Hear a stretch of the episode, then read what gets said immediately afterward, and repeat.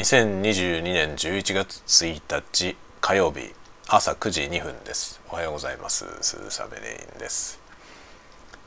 えー、今日も在宅でお仕事な感じですね。ちょっとなんか立て込んでいたタスクは片付いて少し今日は気持ちにゆとりが 気持ちにゆとりがあるかなっていう感じですね。まあぼちぼち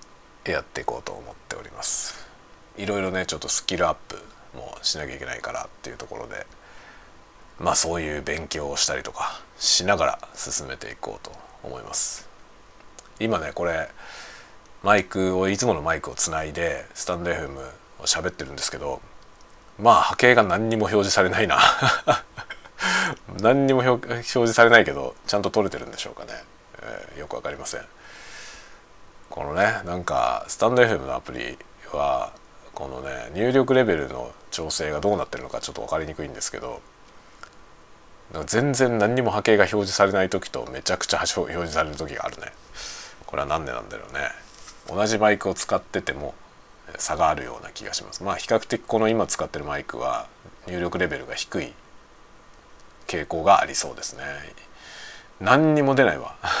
録音されてんのかなこれ。不安になってきますけどね。まあそんなような感じで今日も進めていこうと思っております。いろいろなねなんかメールのやり取りとかしながらですかね。昨日の夜あの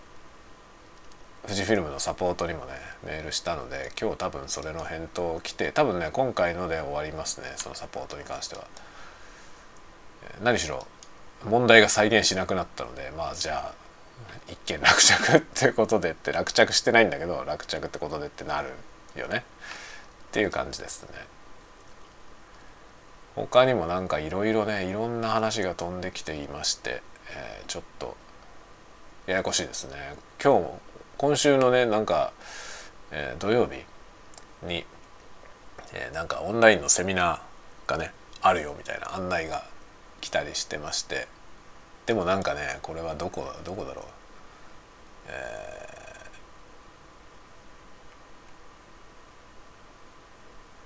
ー、えっとね午後3時だけど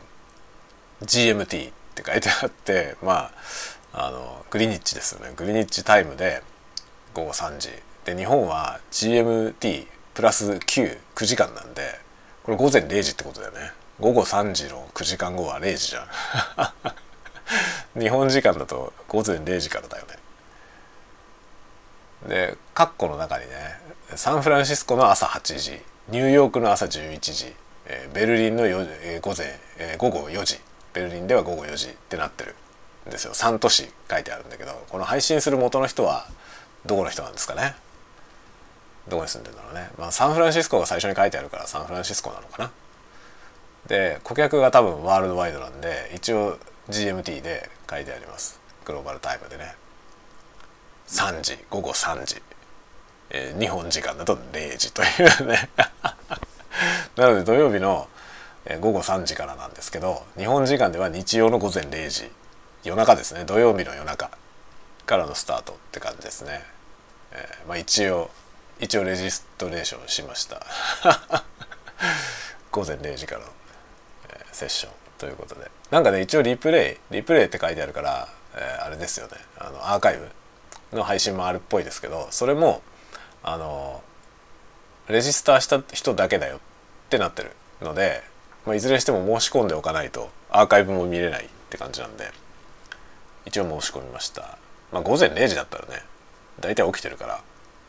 普通にね0時から見ようかな。1時間ぐらいのセッションらしいです。というのをねちょっと見ようかなと思ったりしています。そんなような何やらですね。オンラインこのねオンラインの、まあ、コロナ禍における何て言うんですかね。あの良かったことの一つまあいいことはほとんどないけど良かったことの一つはあのオンラインで何かするってことがすごく自然になった。世界中で多分自然になったのでこういうセミナーとかもねあの全世界に向けて配信するというね、まあ、現地でもそもそもあの会場に集まってみたいなスタイルじゃなくなったっていうのはかなり大きいですよね。おかげで、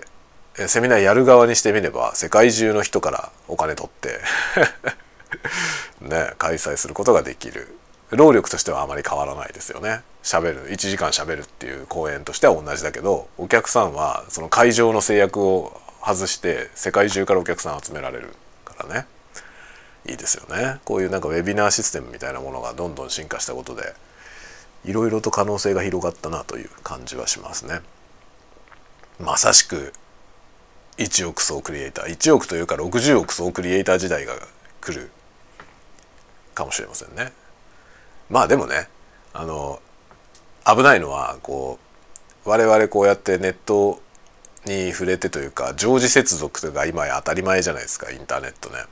昔はねインターネットって常時接続じゃなかったですからね。その常時接続っていうのはかなりプレミアムなサービスのイメージがあったから常時接続って言葉があったぐらいですけど今常時接続当たり前なんで常にこうネットワークインターネットねその世界を追い尽くすネットワークに接していることが当たり前になってしまってそうすると感覚的にワールドワイドって言った時にこのインターネットにつながっている場所だけしか見てないってことが多々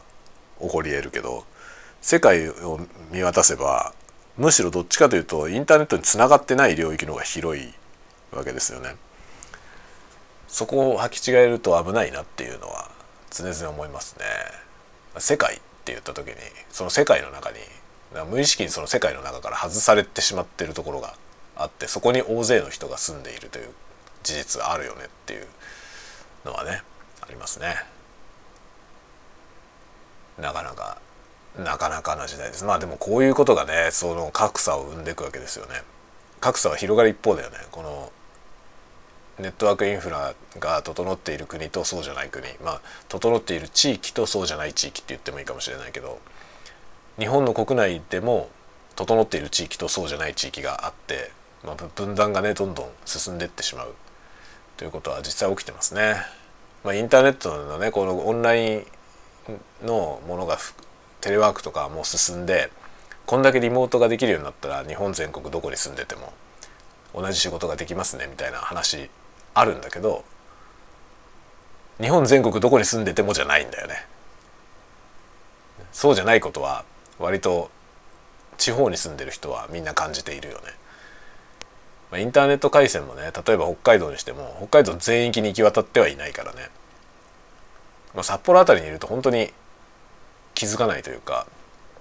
普通にねインターネット回線はどこにでも行き届いてる感じがしちゃうけど本当にわずかに札幌のちょっと郊外に行くだけで携帯の電波入んないところとかもあるんですよね。ドコモ以外入らないみたいな場所は結構あります。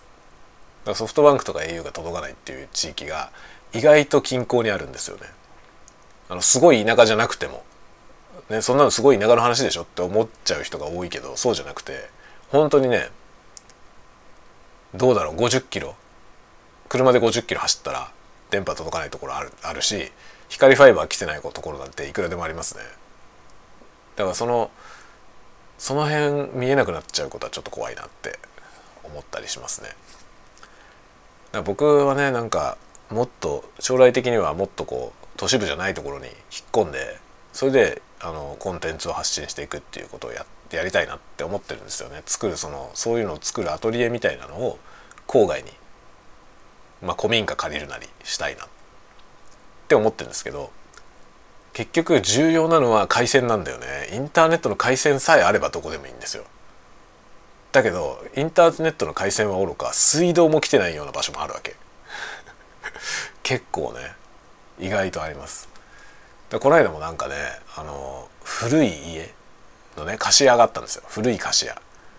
古い貸し屋あったんだけどそこは水道ないって書いてあった水道ないんで自分で引いてくれって書いてありましたね。そんなことあるんだって今時。あるんだって思いましたけどそれはねどこ？赤井川かどっかですね。赤井川もそんなにそんなに偏僻なところではないよね。まあ小樽とかからね、車でそんなに遠くないですね。そんなに遠くないけど水道来てない家が貸し屋として出てました。水道を引き込んでくれと自分で。書いてありましたね。前住んでた人はどうやって暮らしてたんだろうと思いますけどね。まあなんかすぐそこにある田舎 っていうね。意外とだからあね全体に行き届いていると思っているサービスは全然行き届いてないという現実はここにあって。やっぱり資本主義でやるからしょうがないよね儲からないところには後回しになっちゃうのはもう致し方ないですけど儲からないからじゃあそこはもう世界じゃないっていう感じにしちゃっていいのかっていうところはあるよね。こうインターネットが届いてないところは世界じゃないみたいなねありますよね。あの新海誠監督のね一番最初のあの一番最初というか2作目か「星の声」っていう作品ありますけどあれのキャッチがあの世界っていうのは携帯の電波が届く範囲だと思っていたっていうすごい見事なキャッチコピーだと思うんですけどそういう言葉があってねあれ素晴らしいですよね。今僕らに置き換えれば世界っていうのはインターネットが届いてる範囲だと思っている。っていうのはあるよね。というようなことをねふと思いました。なんでこんな話になった？オンラインセミナー受ける話からこういう話になった、え、わけが分かりませんが朝から順調に、えー、流れております。順調に思考がどっかへ流れております。仕事なんで仕事。今日はね仕事はこんなこと喋ってる場合じゃないんですよ。というわけで今から仕事に戻ります。まあ皆さんももうだいぶ寒くなってきたし今日から11月もう冬ですからね冬が近づいておりますから風邪なんかひかないように気をつけてくださいではまた。